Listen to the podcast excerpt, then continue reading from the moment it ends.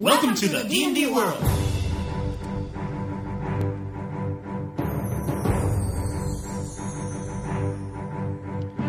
Olá, jogadores e DMs! Estamos aqui para o episódio 101 do podcast Rolando 20. Eu sou Daniel Anandi e hoje estou aqui com Daniele Tosti e Davi Salles. E aí, Dani, tudo bem? Tudo bem? E aí, galera? É um prazer estar aqui participando do podcast. Vamos falar de RPG. E o Davi? Tudo maravilhoso, cara. Tô jogando bastante RPG.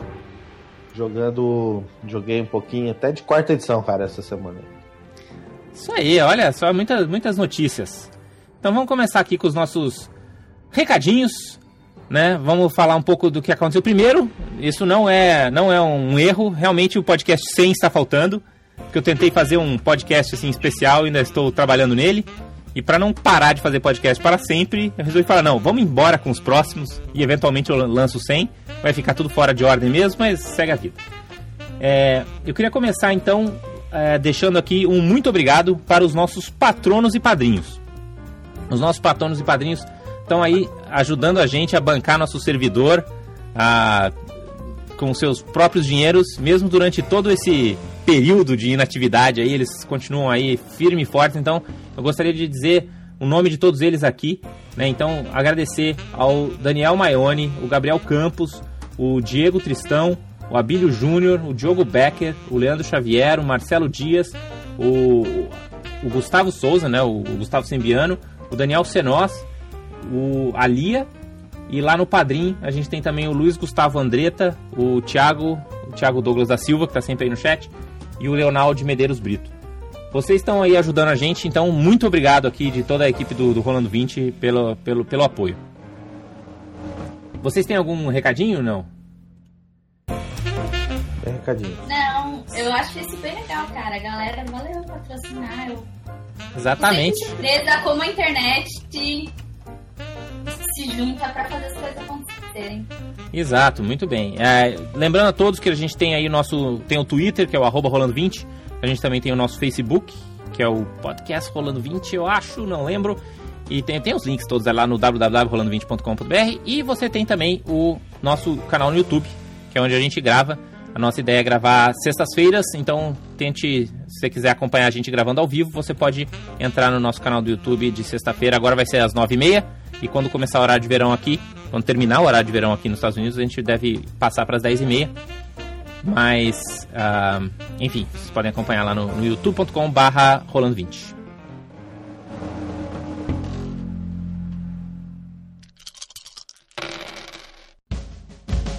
E agora a gente vai para um, um, um quadro, certo? Que eu, que eu resolvi fazer, que é uma, coisa rapidinha, que é aquela galera que não tem muito tempo de ouvir o podcast inteiro, que é o usa aí, use isso.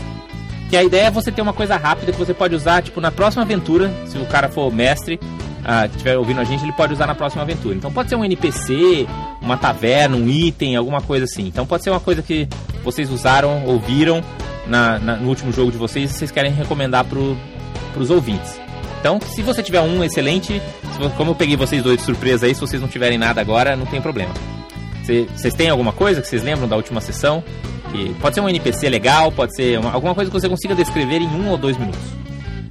Cara, eu, posso falar um NPC que foi bem desafiador pra gente, que foi uma campanha de high level, a gente era, sei lá, nível 20, algo assim, em D&D, e a gente lutava com um demônio que ele era atingido por qualquer coisa, menos ataques mágicos ou armas mágicas. E quando no nível 20, isso não existe, então foi, foi bem desafiador na época.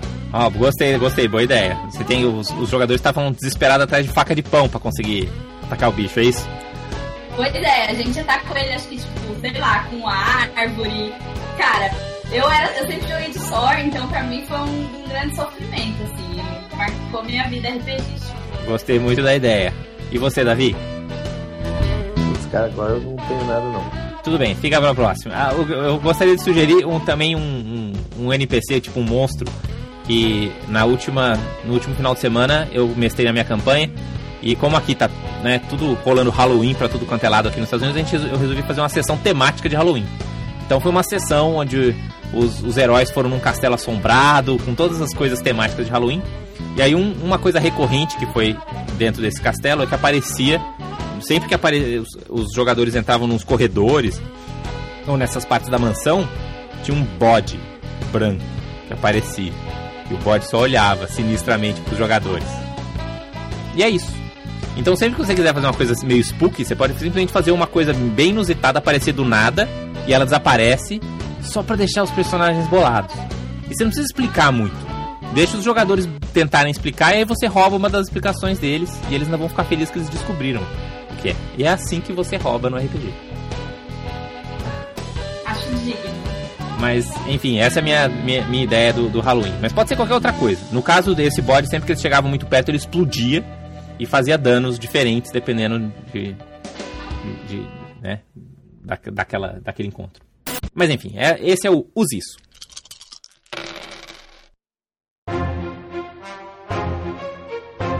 Agora vamos aqui para o nosso tema principal de hoje. E hoje a gente vai falar de iniciando campanhas.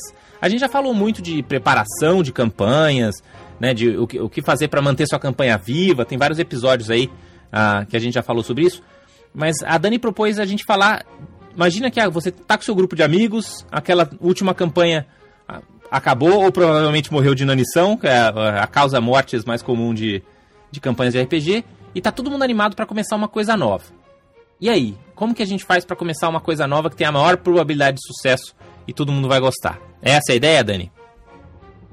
Acho que é, e, e, e tipo, sei lá, o que você leva em consideração? Como você escolhe o sistema? Como você escolhe se vai ser uma campanha de encontros versus mais social, etc. E como você escolhe os jogadores, acho que também tem isso. Na maior parte das vezes você vai estar jogando com seus amigos de sempre, mas não necessariamente, né? É que você faz, você entrevista as pessoas para jogarem com você, né? Eu normalmente tô desesperada e jogo com um grupo que aparecer. Ué, mas exatamente, né? Se você tem essa opção, fala, Davi. É, não, é o Anand, você tem que mandar o seu currículo e tal, passe, pá, você consegue entrar na campanha dele. O que totalmente não é verdade, porque atualmente minha, minha, minha campanha de 13 Years está só com três jogadores, porque eu tomei balão dos meus outros, meus outros jogadores que acabaram desistindo. Então, mande seu currículo. Se você... Enfim, é, eu posso comentar um pouco. São tipo cinco entrevistas, mas são fáceis. É mais fácil entrar no, no Google, né, do que entrar na minha campanha. Uh, eu tenho aqui algumas, algumas dicas, mas Conta aí vocês, da, conta aí, Davi, o que, que você fez para começar a sua última campanha?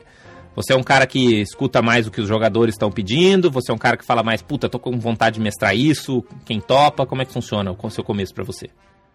É, então, é, eu acho que hoje eu tenho um approach ah, diferente, assim. Antigamente, Tipo, ah, na verdade eu acho até uma opinião um pouco diferente. Assim, o Anand, acho que você gosta de adaptar seu estilo de mestrar e tal para os jogadores. Eu não. Eu tenho meu estilo de mestrar e eu quero achar os jogadores que curtem e é isso. Uhum. Eu não quero. É, eu, eu gosto de mestrar esse um estilo, assim, alguns estilos, né? Mas eu prefiro encontrar jogadores que se adaptem. E eu jogo mais online, então quer dizer que eu posso jogar com pessoas de qualquer lugar do mundo o que de certa forma aumenta o meu pool de jogadores. Claro. Porque, obviamente, se você mora numa cidade pequena ou, né, é, você tá querendo mestrar do seu jeito, provavelmente você vai ficar bem frustrado, porque você não vai encontrar pessoas que se encaixam exatamente. Acho que é, aí a gente pode até abrir um parênteses, uh, Davi, só para pensar nessa discussão, assim, né, de você jogar com seus amigos versus você jogar com pessoas novas, né? Porque eu acho que quando você joga com seus amigos, você sempre vai ficar um pouco levado a, a, a, jogar com aquele grupo, né? Igual você falou. Talvez alguma das pessoas que sejam do seu grupo mais pessoal de amigos não necessariamente gostem mais do seu jeito de mestrar, ou do sistema que você quer mestrar, ou do que seja. Né? Então você acaba tendo que se adaptar muito mais e de repente sua campanha tem muito mais probabilidade de sucesso com você tentando uma campanha, por exemplo, online, ou mesmo chamando pessoas novas que topem a seguir a, a proposta que você tem, né? Sim, é, é eu realmente, assim, é, eu concordo inteiramente e, e, vai depender muito da sua vibe, assim, antigamente eu acho que eu tinha mais paciência, assim, hoje em dia quando eu quero mestrar, eu quero mestrar o meu estilo de campanha, não tenho mais paciência de ficar me adaptando muito aos estilos dos jogadores, não. Se você gostar do jeito que eu mestro, joga. Se você não gostar, beleza. Aí, na verdade, aí eu até aí entra no próximo passo, que é como eu inicio a campanha mesmo, que aí, tipo, eu também meio que já monto o meu início de campanha baseado nessa informação, assim. Que é basicamente, tipo, acho que se você tá montando a campanha, você já pensa o jogador, já pensa 20 sessões na frente, é um estilo diferente. Geralmente a minha aventura inicial, ela já é uma aventura inicial meio que fala assim, ó, isso aqui é o jeito que eu mestro, aqui é o meu estilo de aventura, e aí você, tipo, gostou, gostou, não gostou, a gente Tipo, então você acha que a primeira sessão é a sessão pro cara. É, é, é, os 30 dias grátis. Você vai, experimenta, se gostou, fica, se não gostou, não, não vai ser o resto assim mesmo, melhor sair. É, Mas você fala isso pros seus jogadores? Eu, é, é, não a primeira sessão, mas pelo menos a primeira aventura. Eu falo assim, ó, prim, vai, eu jogo meio que com temporadas de série, entendeu? Uhum. Então eu tento fazer as primeiras aventuras mais como séries, temporadas fechadas. Né? Você tem uma resolução mais direta. Não, não linka tanto com o grande arco da campanha, digamos assim. Uhum. Ah, que é mais para testar mesmo, porque muitas vezes a aventura, a campanha morre nessa fase. Eu acho que é a fase mais crítica, né, da campanha. Depois que ela embalou, ela vai que vai. É, depois que ela embalou é mais difícil de, de acabar. É, e, então as primeiras aventuras é mais como um, um, período de teste mesmo, 30 dias grátis. Então, a, mas aí. Aí eu acho. Eu, eu não mestro, então eu nunca tive muito que passar pelo momento. Sei lá, o que eu quero fazer versus o que os jogadores querem fazer. Eu sou sempre jogador e quando a gente acha um mestre em geral, a gente tem que agradecer que a gente achou um mestre. Mas é, eu, particularmente, não gosto de fazer ficha, começar a jogar duas sessões e não continuar. Assim, para mim isso fica muito frustrante, porque eu gosto de pensar em história. Assim, o, o Anan jogou comigo algumas vezes. Tipo, eu sempre penso bem no background do personagem, o que eu quero que o personagem seja, a ideia do personagem e tal. Eu não vou lá, sei lá, só pinto uns pontinhos na ficha e pronto. E daí, quando eu coloco esse esforço e eu não consigo ir pra frente, em geral eu fico bastante frustrada. O que acontece comigo é, se, sei lá, se eu jogo com alguém que mestra e que eu sei que, ah, vai, em geral começa a testar uma aventura e talvez aconteça, talvez não. Tipo, nas, mais pra frente, eu faço ficha meio que relaxada e eu acabo me empolgando para jogar. E eu acho que isso acaba sendo, às vezes, um fator de porque a campanha não deu certo. Porque se todos os jogadores ficam meio tipo, ah, não não vou investir muito nessa campanha, etc eventualmente a campanha não começa com aquela vontade, com aquele aquela gana de jogar. Mas acho que ninguém gosta, né, de jogar numa campanha que joga duas aventuras e acaba. É, é. é, mas pelo menos, tipo, como no meu período de teste, é mais ou menos, sei lá, duas, três sessões e fecha uma aventura. Aí, tipo, mas como mestre, eu já falo assim, ó, meu objetivo aqui não é fazer uma one shot, meu objetivo é fazer uma campanha. Mas eu vou Mas ter esse eu... comecinho fechadinho para vocês sacarem como vai ser. Isso. Aí, tipo, se você, você quiser fazer todos os backgrounds, tipo, também não adianta nada fazer todo o background do seu personagem maneiro pra caramba, você não gostar da minha aventura. E aí você querer sair. É, mas... Então, mas aí, Davi, uma pergunta. É, você hum. faz esse esquema, fechou essa primeira história e sei lá, tem uma galera que fala, ah, odiei, mas eu falo, não, cara, curti, e eu fiz a minha ficha, e eu curti meu personagem, mas aí a galera, uma parte, sei lá, metade da galera saiu. Você encontra mais gente para continuar essa aventura ou você também desanima e começa uma campanha nova? Não, aí, é, aí tipo, é mais por, por esse modelo online que eu jogo também. Então, como é online, eu simplesmente abro a segunda temporada. Personagens que jogaram a, a primeira aventura, no caso, eles vão ter mais relação com o universo, relação com os NPCs. Vai, no fim, vai ser mais legal para eles, mas aí toda temporada abre para novos jogadores. Aqueles que saem vão se tornando NPCs. O cara pode até voltar numa outra temporada também, fica tudo aberto. Uhum. Entendi. E aí, uma, uma coisa que, que eu acho que é interessante também, que é a questão da ordem das coisas, né? Eu gosto muito de, de começar a planejar a minha campanha E, e aí, independente de estar tá usando a aventura pronta, de estar tá escrevendo tudo que eu estou fazendo, mas eu, eu gosto sempre de assim, de, de, propor uma, uma ideia base do que a campanha vai ser. Né? Então, por exemplo, ah, a minha ideia vai ser fazer uma campanha em Eberron, meio focada em investigação, mas com lutas de D&D. Essa é a minha proposta. E aí os jogadores fazem os personagens deles, e aí baseado no que os personagens, do, né, que os jogadores fazem, aí eu adapto a minha ideia. Então assim, se vários, se tem lá dois bárbaros no grupo, então aí eu vou chegar e falar, galera, se eu tô falando que vai ser uma coisa mais de investigação, você tá fazendo bárbaro, a gente conversa para como que o bárbaro se encaixa nisso, porque pode encaixar, a gente inventa um jeito que é um bárbaro investigador, né? E aí aí baseado no. Mas se os, os, jogadores falam que eles gostam muito de Bárbaro, de repente pode ser que eles queiram mais uma coisa que tem a ver com a investigação dos assassinatos que estão acontecendo nas arenas da cidade, entendeu? Aí eu penso em coisas que vão se adaptar aos personagens e aí a coisa começa. Então eu proponho uma ideia, pego o feedback, né, ponho isso de volta e isso volta para os jogadores. O que, que vocês acham? Costuma ser assim? Vocês preferem que seja de um outro jeito? Você, Dani, como jogadora, o que, que, que você prefere assim que seja o, o, o formato? Você quer ouvir é, mais do mestre antes? Você quer ouvir menos do mestre antes? Eu acho que é legal ouvir um pouco do universo, quando eu não, principalmente quando eu não conheço. Porque, sei lá, se você me falar assim, ah, a gente vai jogar uma aventura em Forgotten e Waterdeep. Bom, já sei mais ou menos o que é Forgotten, o que é Waterdeep.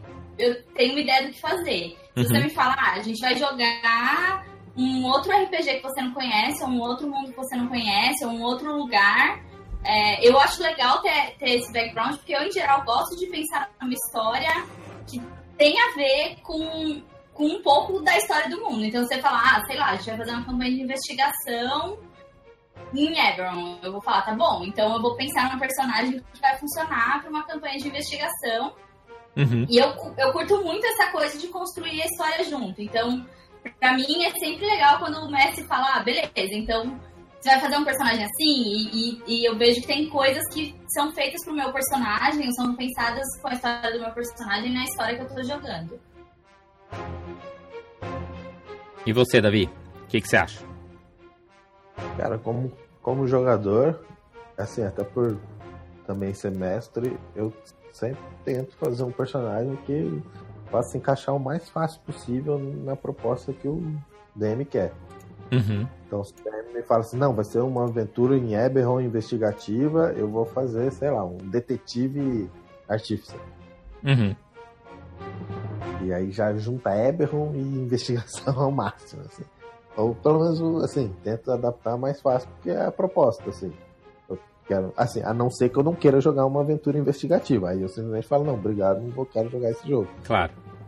Uh, em relação ao, ao que eu falo com os meus jogadores, eu também. Eu, é, eu lido da mesma forma. Agora que eu tô jogando, por exemplo, The One Ring, eu falei, ó, é, vai ser o período, esse período do universo do Tolkien e vai focar no vale, vai ter basicamente o foco na reconstrução do vale depois do período da morte do Smaug. É isso. Se o cara quiser fazer um. Né, vai, vai, aquele vai ser o foco. Se ele quiser fazer um personagem que não tem muito a ver, pode fazer, mas ele vai ter menos foco na história dele. Os NPCs uhum. do Vale, por exemplo, acabam tendo mais relação, porque tá ali, né? Claro. E assim, é sempre frustrante você tá jogando, você vai lá. Vou contar uma experiência pessoal. Certa ocasião, o meu grupo de D&D resolveu que a gente ia fazer uma campanha de pirata. Ok, uma, uma proposta clara. Todo mundo topou, o mestre topou. Aí eu fui lá, fiz uma personagem que era sereia pirata, tem a ver com o mar e tal. Aí o Luiz foi lá, fez um personagem que era um, um orc, meio orc pirata, também tinha a ver. Aí um dos meus amigos chegou lá e falou: Eu quero fazer uma salamandra do fogo. Eu quero tipo, fazer uma tipo- salamandra do fogo hacker. Tipo, não, sabe? Não, não, não. Eu entendo suas vontades e você, mas você concordou em fazer uma campanha de piratas. Por que você quer fazer uma salamandra do fogo? Então eu acho que também rola até para os próprios jogadores essa coisa de tentar, às vezes, colaborar para a história acontecer. Assim, tipo, se você fizer uma salamandra do fogo, você não vai funcionar numa campanha de piratas, não vai ter empatia com a galera. Ou você pensa numa história muito fantástica de porque você é uma salamandra do fogo pirata. Sim, E isso vai de encontro até com a pergunta do, do Nai Garcia que pôs aqui no, no nosso chat, que é a questão de como criar o elo entre os jogadores para começar a campanha. E aí isso também é uma coisa que, que gera alguns debates. Porque eu acho que tem duas maneiras de você fazer isso. Tem uma maneira um pouco mais tradicional, que as pessoas dão uma embelezada e, e, e uma. faz ficar parecer muito bonito, mas que na prática não é tão, tanto assim. Que é, ah, você faz a ficha do DD aí, a gente vai sentar aqui na mesa, e aí a gente vai, meu, vai inventar aqui, vai criar histórias juntos, nós vamos fazer um, uma aventura, a primeira aventura que é um prelúdio para juntar os personagens e tal. E putz, aí eu sempre lembro que foi tão legal que a gente se encontrou na história, aquela coisa nostálgica. Mas você só lembra disso nostálgico porque você tinha 12 anos, tinha que estar começando a jogar RPG naquela época. E tudo era, tudo era legal naquela época. Mas na prática, eu acho, e aí vocês dão suas, as opiniões de vocês, que começar a aventura assim, você só perde um tempo danado. E, e o, que eu, o jeito que eu gosto de começar a aventura, de preferência, é numa cena de ação.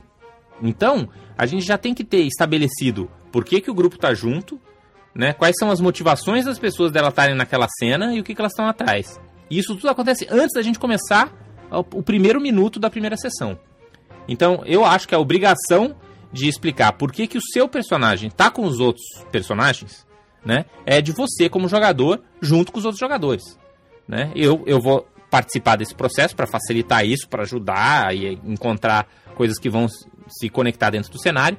Mas eu acho que é responsabilidade do jogador explicar. Então, você quer jogar com a Salamandra do Fogo Hacker na campanha dos pirados? Quer dizer, dos piratas?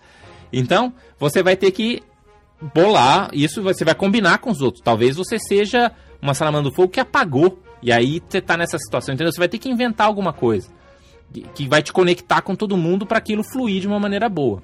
Né? Então, eu acho que isso é responsabilidade do jogador. O que, que vocês acham?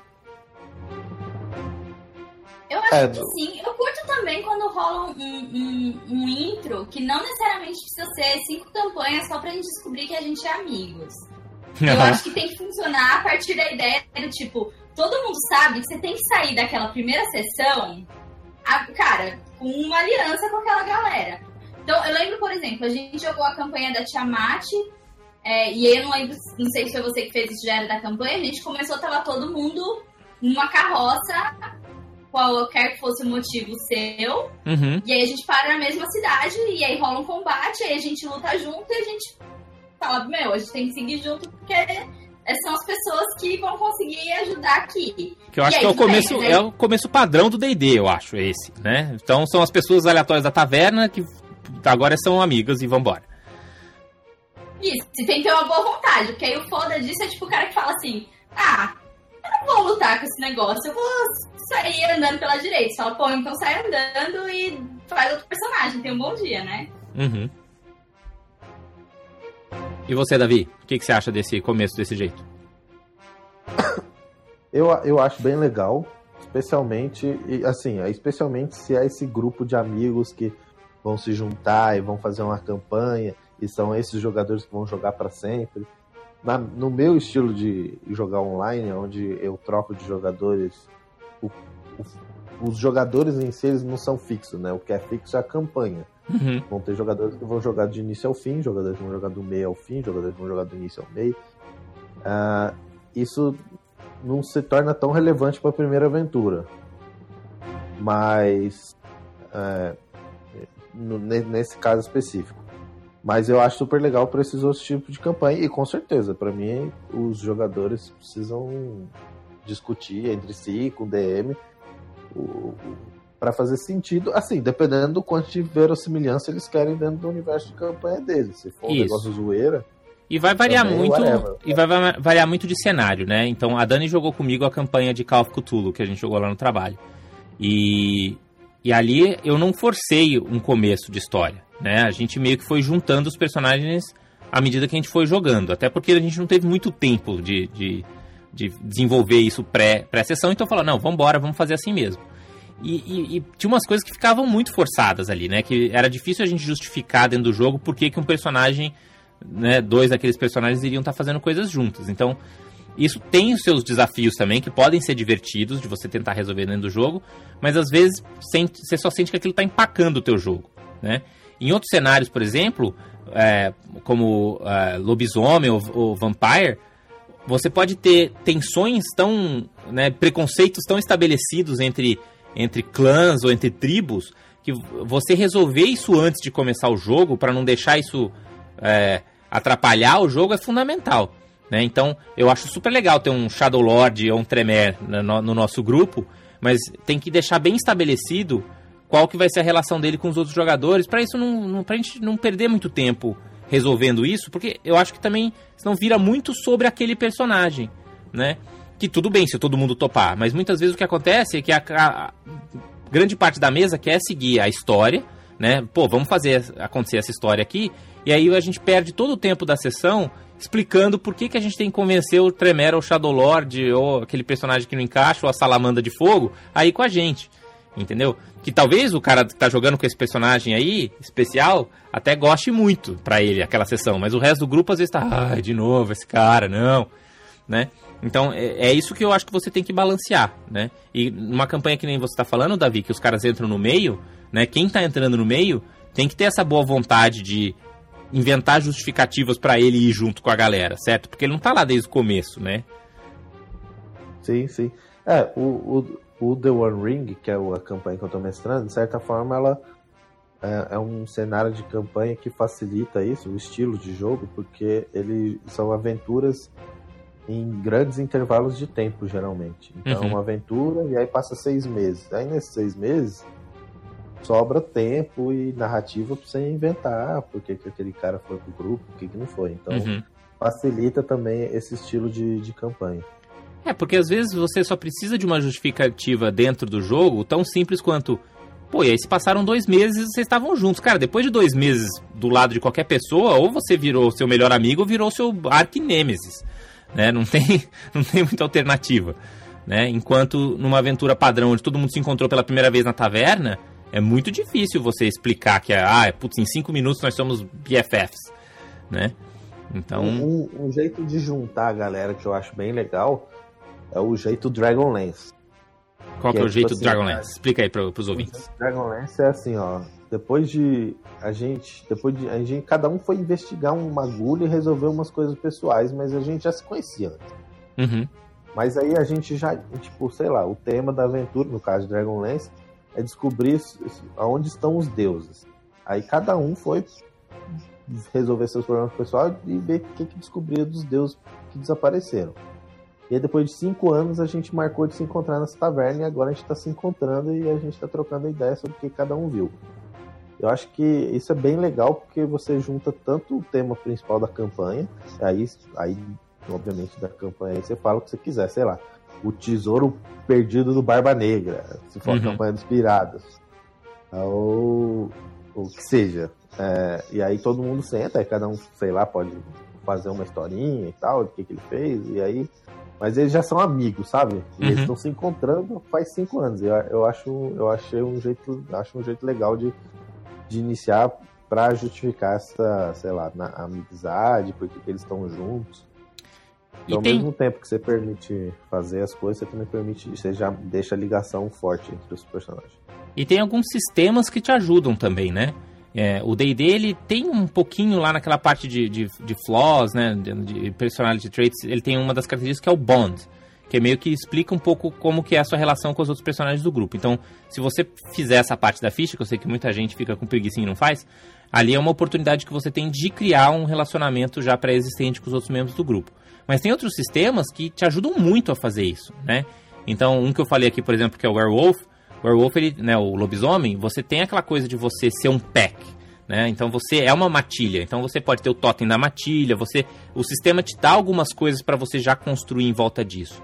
Sistemas que nem Ars Mágica, por exemplo, você vai ter até todo um sistema de regras para você construir o seu Covenant, né? Quais são as regras do Covenant e isso com pontos, né? Você vai criar essa ficha em conjunto com o teu grupo, né? Ou, ou em sistemas de viagens espaciais e coisas do tipo, você vai criar sua espaçonave ou coisa do tipo, né? Então você, alguns sistemas já te ajudam a criar esse, uh, um sistema muito legal que tem isso é o Game of Thrones da, da Green Ronin, por exemplo, você cria a sua casa. Então, ah, você vai ser a casa, não sei o que lá, que vai ser debaixo dessa outra casa. Então você cria todas as, né, as coisas. Ah, de onde que vem nosso dinheiro? Ah, porque a gente tem o, uma mina de prata. Por que? Então você acaba já criando um monte de mini backgrounds que os outros jogadores podem usar também. Então Ah, isso é outra coisa que você pode usar como alternativa, né? Então, se seus se aquele D&Dzinho básico não te dá o, o, suporte que você precisa, você pode tentar abraçar um desses outros, desses outros sistemas aí. É que, é que muitos desses sistemas, na verdade, estão mais ligados não pelo sistema em si, mas pela narrativa, né? Como o caso da matilha do Werewolf. É, é, é muito mais narrativo do que o sistema em si. O, a, o, o, sistema de regra até ajuda para ficar mais legal, né? Porque, tipo, pô, a gente precisa escolher o totem do grupo, a gente precisa fazer as regras do Covenant pra gente mandar umas magias, a gente precisa determinar que motor que a gente vai colocar na nossa nave. Isso é legal para unir o grupo, né? mecanicamente é legal porque você une o grupo em termos de um, né? dentro de um assunto. Uhum. Mas o que faz o grupo de pessoas diferentes acabar é essa narrativa. Tipo, a gente tem uma espaçonave, a gente vai precisar de um piloto, vai precisar de um mecânico, vai precisar de um cara que é bom com armas, caso a gente entre em treta. Uhum. É uma tilha a mesma coisa. Putz, eu tenho aquele cara ali que eu, eu tenho problema com ele, mas ele é um carro negra, mas ele é, é da minha matilha. Então eu odeio ele, mas eu odeio muito mais qualquer um que venha arrumar treta com ele, porque ele é da minha matilha. E isso tá dentro do cenário, né? Isso, exatamente.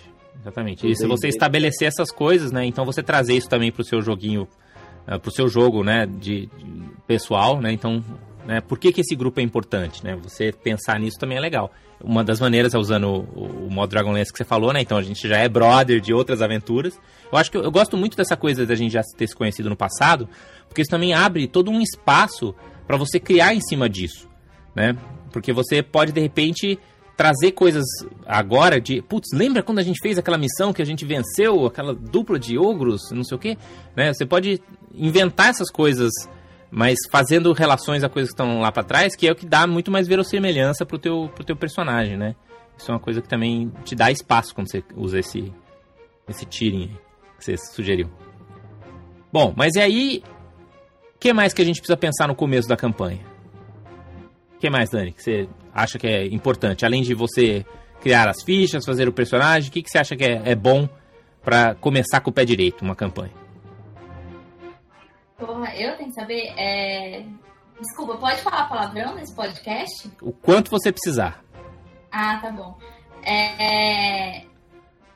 Eu não sei, eu acho que isso eu, é, eu vou botar a pergunta do contrário, então, se ajudar. Assim, o que, que você viu acontecendo no começo de campanhas que foi o, o, o pé na jaca, entendeu? Que começou tudo errado.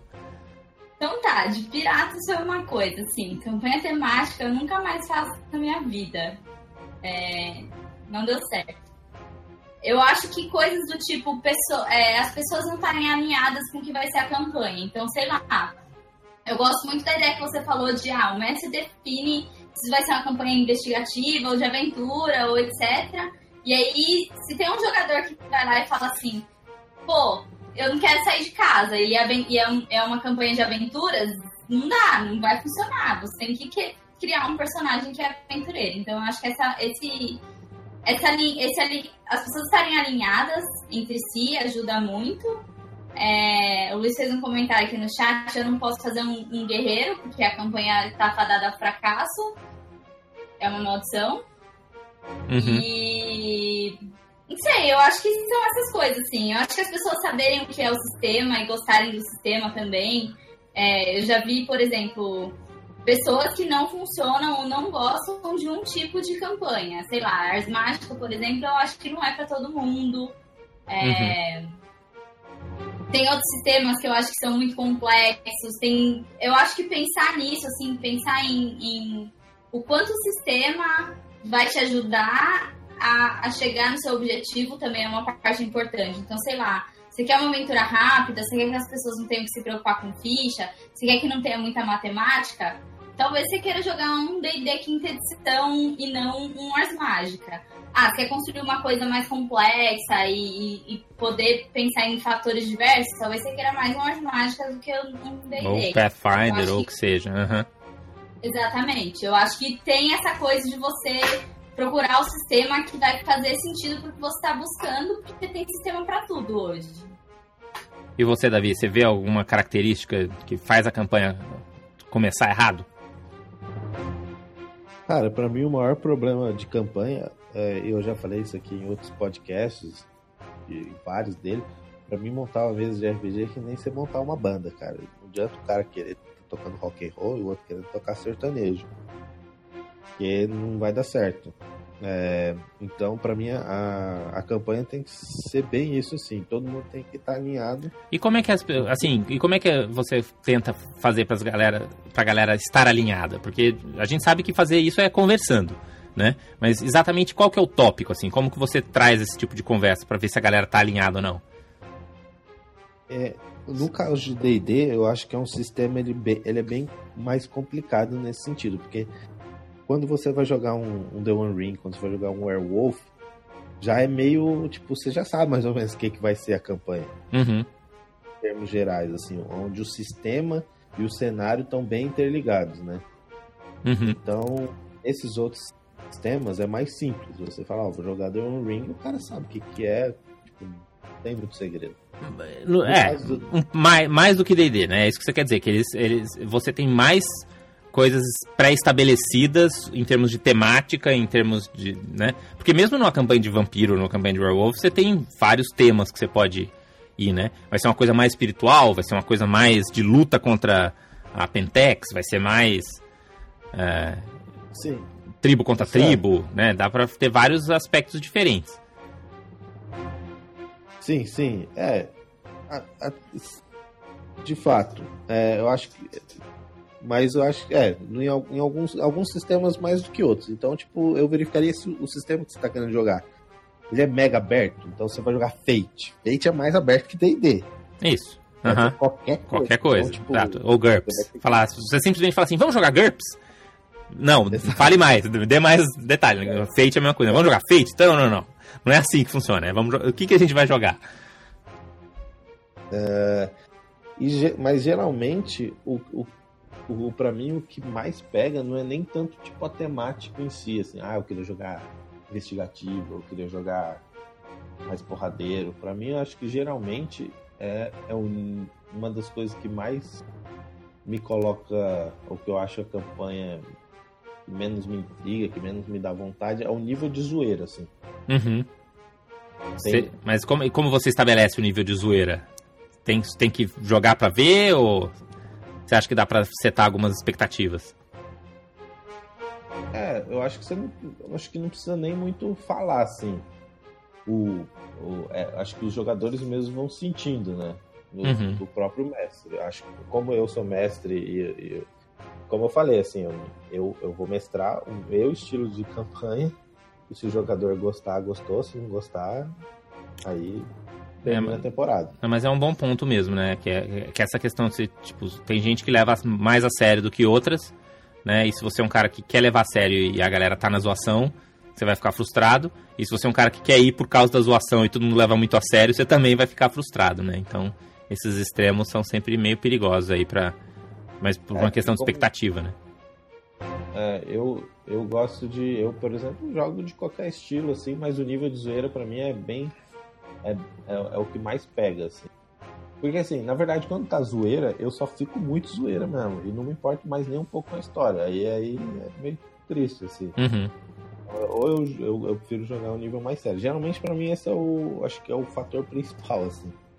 Cara, ó, essa campanha é séria, vai ser isso aqui, mas mais o estilo. É... Eu adicionaria mas também a questão do. Comp... Pode, pode terminar. Não, é só isso mesmo. Porque eu ia adicionar também que, além da, do, do fator zoeira que foi bom que você falou, né? E um, essa questão de você ter o, o sistema certo e você tá em, em sintonia aí, como você e a Dani falaram, tem também a questão do comprometimento. Né? A gente sabe que uh, o, o, RPG só acontece se, se, tiver o jogo. Né? Então não adianta nada, todo mundo tá muito animado, tá todo mundo super animado com a ideia, tá todo mundo alinhado, é rock and roll metal dos anos 70, com os melhores sistemas que a gente já conseguiu achar para jogar isso. Mas ninguém consegue fazer horário acontecer. Ah, putz, não vai dar. Ah, essa é uma semana, eu tenho um casamento. Ah, esse não sei o que. Então, eu acho que o, um outro fator para você começar com o pé direito é você também ver o nível de comprometimento das pessoas. Né? E você se adequar ao nível de comprometimento disponível. Né? Porque se a, a galera tá todo mundo na pilha de ser puta hardcore, final de semana, virar noite, uhul! vamos que vamos. Mas se, se você sentir que o nível de comprometimento é, cara, é uma vez por mês e olhe lá, a gente precisa, entendeu, de muita antecedência para estar tá tudo arrumadinho. Então, essa é a sua realidade, né? Então, uh, eu acho que você... E, e, uma das coisas que a gente lembra também é que alguns jogadores são mais casuais que os outros. Né? Então, você também já tem isso em mente, que, meu, esses jogadores são casuais, imagina que eles não vão vir, se eles aparecerem, que bom, legal. Mas, né, não é uma coisa que você vai ter que depender da tua campanha deles aparecerem, senão também é, é um pé na jaca aí logo no, no primeiro dia. Então, para mim, dentro ainda desse tópico que você falou de comprometimento, também entra a consistência, assim. Eu acho meio frustrante jogar, sei lá, uma vez a cada três meses. Eu acho que tem que ter uma certa consistência enquanto, enquanto tá acontecendo. Então, sei lá, a gente vai jogar, para mim, um mês, assim, é borderline o limite do máximo de distância, assim. Eu acho que se eu for jogar uma vez a cada dois meses, eu jogo hoje e daqui dois meses eu já não lembro quem era meu personagem, o que, eu tinha pensado, quais eram meus planos. Uhum. Tipo, e eu tomo notas, ainda assim eu não lembro. Então, eu, eu acho que aí você perde. Eu acho que existe um certo nível de, de quão constante tem que ser a campanha também para manter as pessoas engajadas. Se a sua constância tá num nível que as pessoas estão perdendo engajamento entre uma sessão e outra, eu acho que a campanha também tá fadada ao fracasso. Exato. Não façam como Rolando 20 e desapareçam por meses. Fala, Davi. Sim.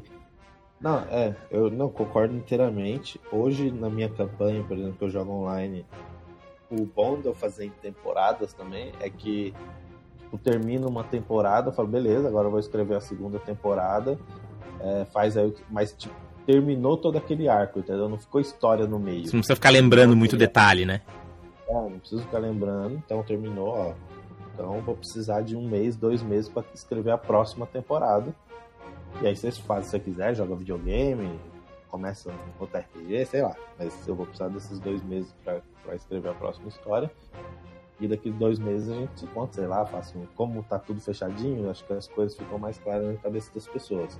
E hoje com o WhatsApp, ou mesmo antigamente você podia fazer com e-mail, mas é, sempre tento uh, ah, trocar algumas ideias de, de da, da, aventura durante, sei lá, a semana e tal, interagir com os jogadores para criar aquela empolgação da próxima aventura. Muito bem, então agradeço aqui as recomendações todas para iniciar sua campanha, espero que tenha sido útil aí para os nossos ouvintes. A gente já tem mais duas sessões rápidas aqui para o nosso, nosso podcast de hoje. Então vamos agora para as recomendações críticas.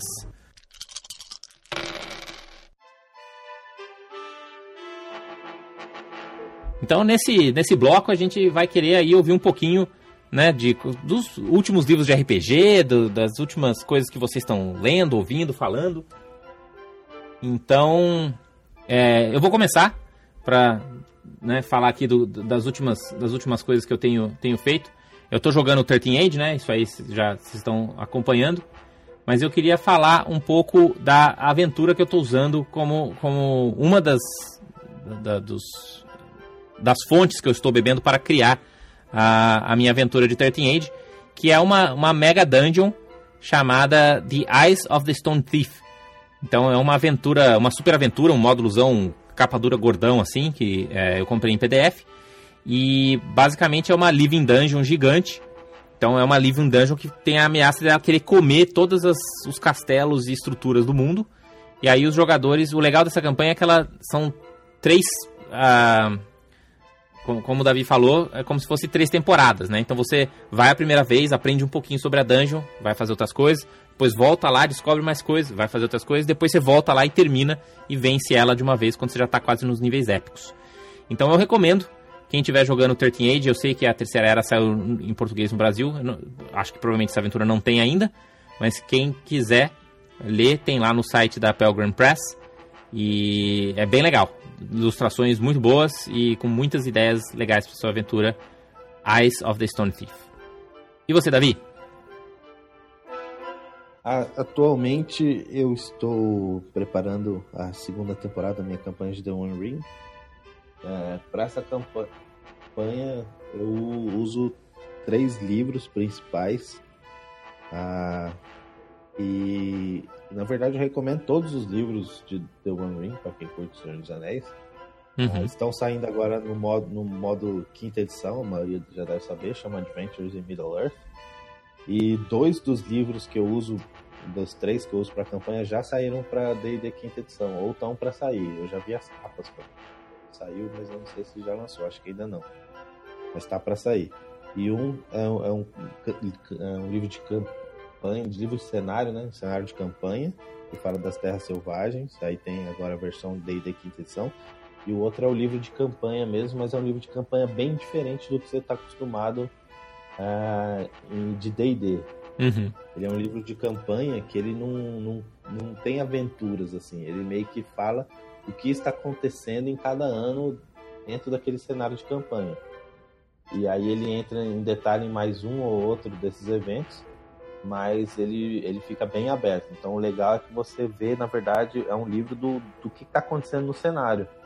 E aí você decide como seus jogadores vão interagir com aquilo que está acontecendo. Eu achei um, uma campanha bem diferente, um jeito de, de escrever campanha bem diferente e que me empolgou muito, porque a parte de fazer a aventura em si é a parte que eu gosto, né? Sei lá, esse encontro, como é que vai ser.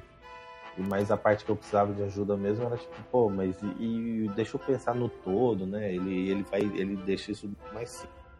Legal. Você... Legal. Qual que é o nome mesmo? Esse aí é o Darkening of Mirkwood. Darkening é, of Mirkwood. A, versão em Adventures in Middle Earth. Eu vou investigar aqui enquanto a Dani pode dar a opinião dela. E aí, Dani, qual que é a sua recomendação, seu livro, sua série, seu filme, livro de RPG? Pode ser qualquer coisa. Não estava muito preparada para isso, mas eu acho que eu tenho uma coisa legal que eu foi um, um, quadrinho que eu comecei a ler. Eu, na verdade, só li um até agora, mas eu comecei a ler quando eu estava viajando, queria uma leitura mais leve é, que chama Rat Queens. Não sei se vocês conhecem. É, é um quadrinho de um grupo de aventureiras, é meio estilo D&D. É, são quatro meninas.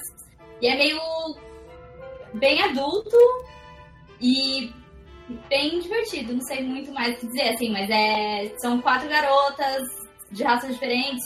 É bem D&D o universo. Não sei se é parceria com D&D ou não e lutando com monstros e kicking ass, assim, legal. E, e você comprou online ou você comprou impresso?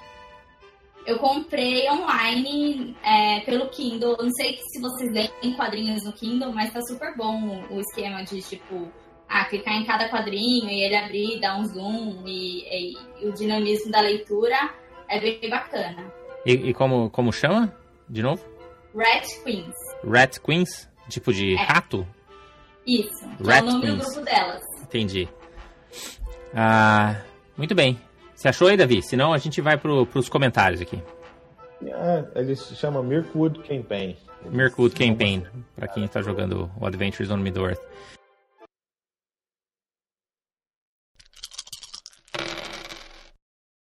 Muito bem, então vamos aqui para a nossa última sessão. A gente vai para os comentários dos ouvintes.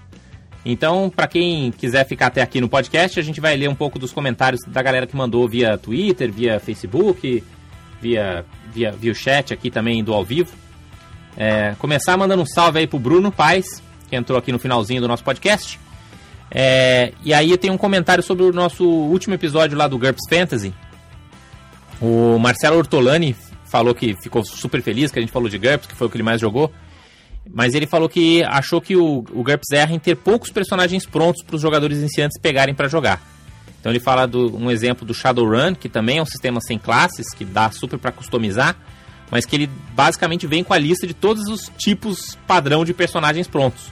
Então se você não manjar muito, é fácil de você sair começando a jogar, enquanto no GURPS isso é um pouco mais desafiador.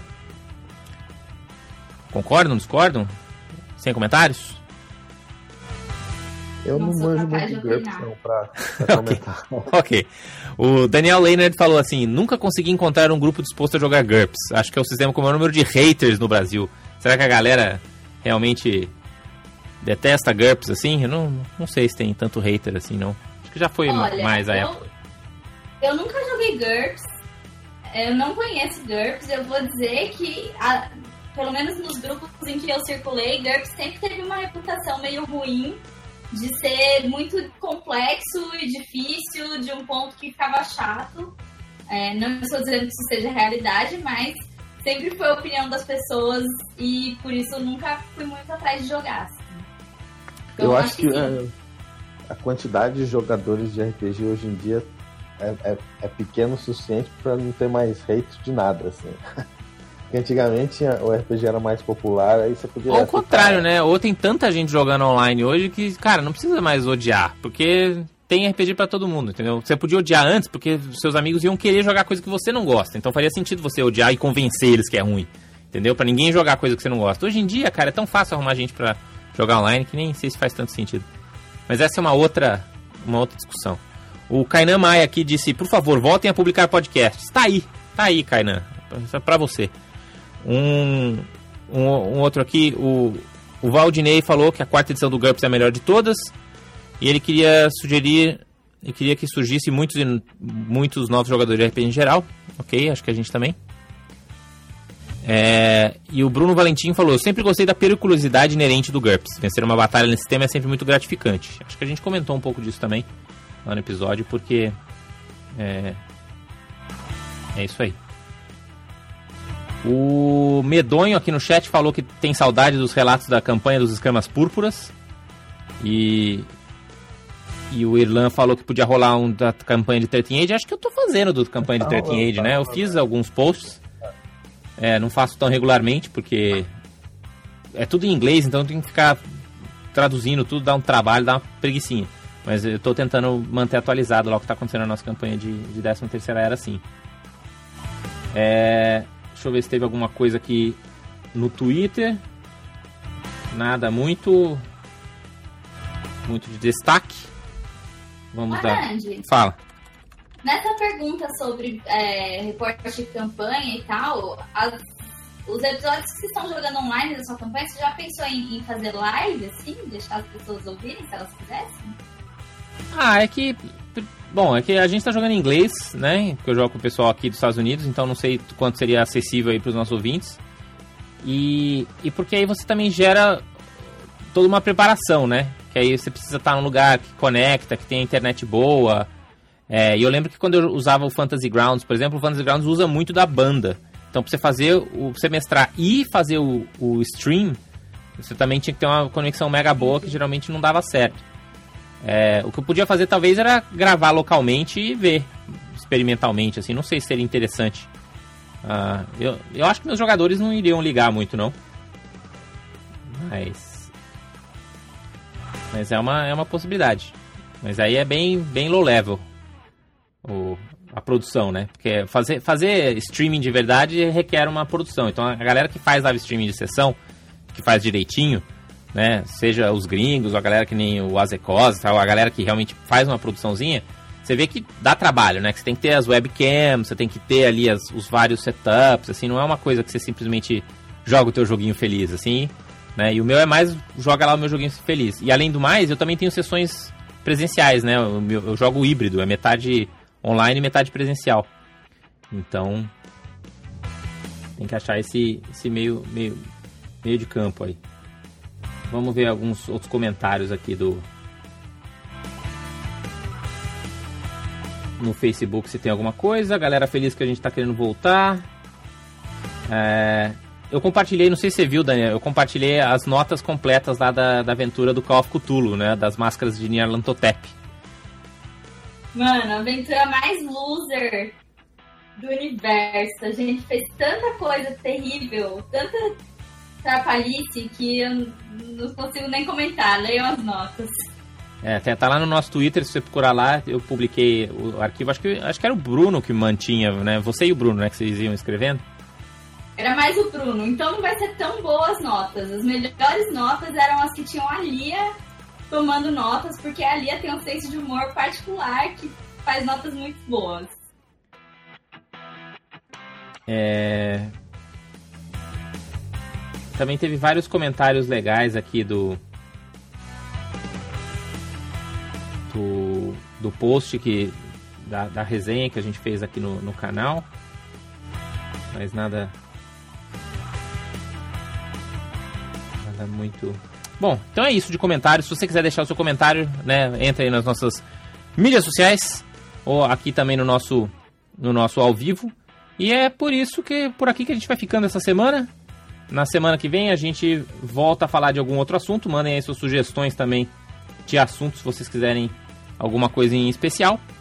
E vamos que vamos. Obrigado aí a todos. Uh, continuem, rolem 20. Pode se despedir vocês dois aí também, os nossos ouvintes. Falou, galera. Até a próxima. Valeu, 20. Dungeons and Dragons.